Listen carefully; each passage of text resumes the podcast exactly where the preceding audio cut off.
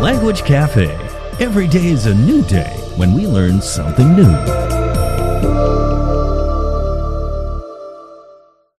Welcome to Language Cafe, where learning is fun and fun is learning. I'm Lincoln. I am Manling. Manning, actually, this word or phrase that we're looking at today was suggested to me by uh, our colleague, and uh, he suggested we look at the phrase get the band back together. Now, this isn't a particularly common phrase. No common phrase. Well- not, not well- a common one. It's not something you're going to use often, but you But might we need to n- learn it. but you need to know what it is because it might come up from time to time. Yeah, once in a while, maybe in in, Yeah. in TV series or uh, in uh, drama on in stage, drama on stage, in book. or, ev- or even in your life. Maybe you somebody says something and you don't understand. Yes, so it's That's not no good. necessarily one you're going to hear often. I don't hear it No. particularly often, but I hear it often enough that we can cover it here. Okay, And uh, that phrase is to get the band back together. it's not a phrase, right? Isn't it just expression? It's an expression. Yeah, you're right. An expression So to the- get the band back together. the key word here,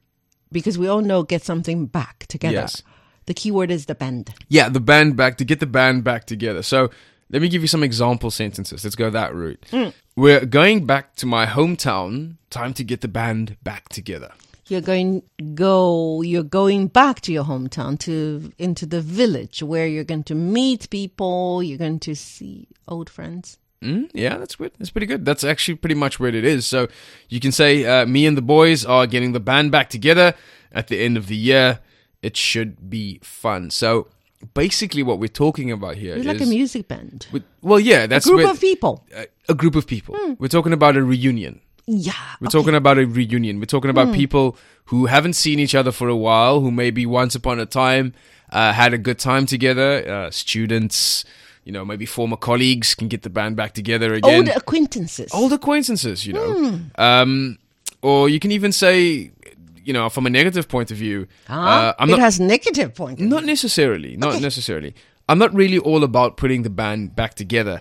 I prefer to leave my friendships in the past. Now, some people You're so cool. some people prefer to do that. You know, some, Some- people prefer to just leave past friendships be. They're not. They're not nostalgic. no, no, no, no, no. These people are those who are very hopeful. Yeah. So, They okay. they always look at the future, right? do not looking back. Hmm. No, no looking back. Um, here's the thing. This is a phrase usually that talks about a reunion, but there's a- an, a level up from that, which is this. Um, people who haven't seen each other for, For a a while long time. get back together, and they kind of try and reignite the magic The original flame. the original flame.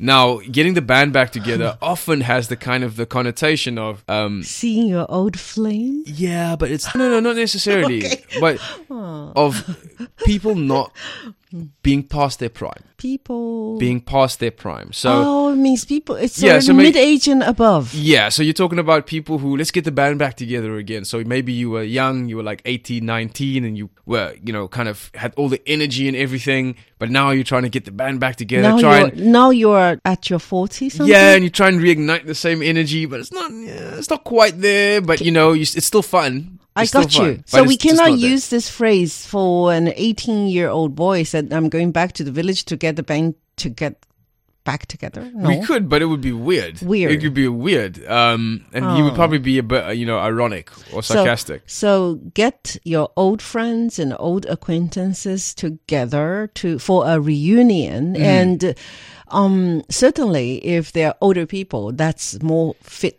You know, yeah. So fits the- better, right? Yeah. So the most The situation. Um, so the kind of the most common usage would be.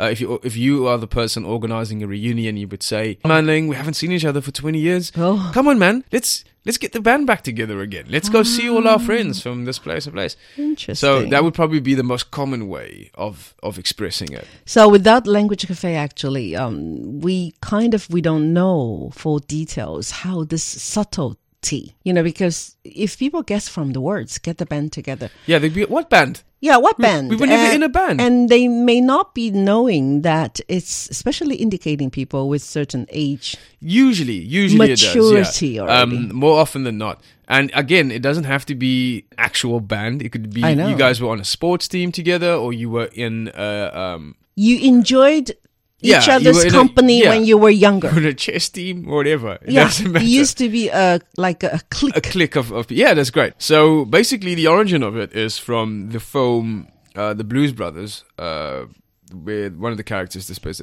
where that was the catchphrase you said earlier we're getting the band back together again and everyone kind of rallies around this thing and the entire movie is about them collecting different members of the band and uh, so i think that's where it, it stems from but then subsequently it's been used to to kind of apply to many different reunions uh, all across the board very very interesting. is there I- something for us in Chinese? though? Definitely. I, I, we, I, we actually we don't have, but I'm going to create one. But I'm going to Perfect. tell our listeners exactly what this phrase um, mean.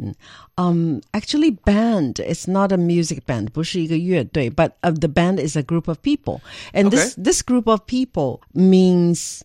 When you were together in the past, you enjoyed each other's company so much. You enjoyed um, doing things for fun together, right? Even study.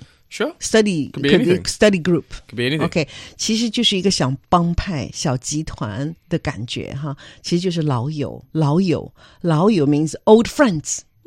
Because Hmm. this old means oh, look, it has age involved. You Yes, said, yes. as you said, 必须是老 It 友 does, it 年纪 does. 稍微大一点的了。OK，老友团聚 reunion. You know, you get back together again.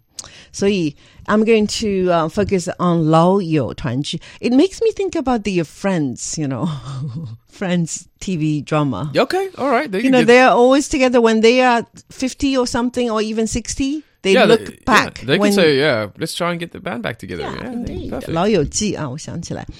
Um, let me try. One classmate of ours went to great length to get the band back together. Some of us haven't met up with each other for almost 20 years since graduation.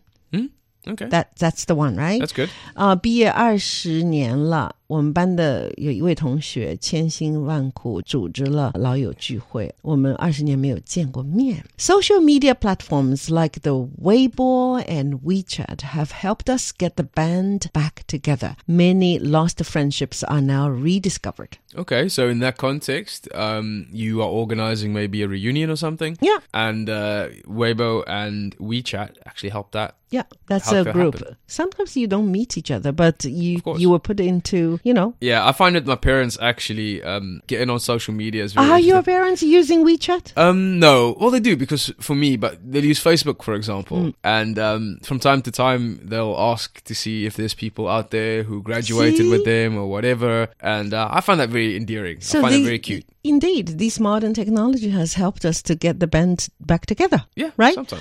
OK，微博、微信等还有 Facebook 啊、呃等社交媒体有助于找回老朋友，昔日的友谊有失而复得。And hopefully that we are not going to feel lonely in the future, Mm-hmm. right? Um, because we get the band back together. This is a language cafe. I'm Manling. And I'm Lincoln.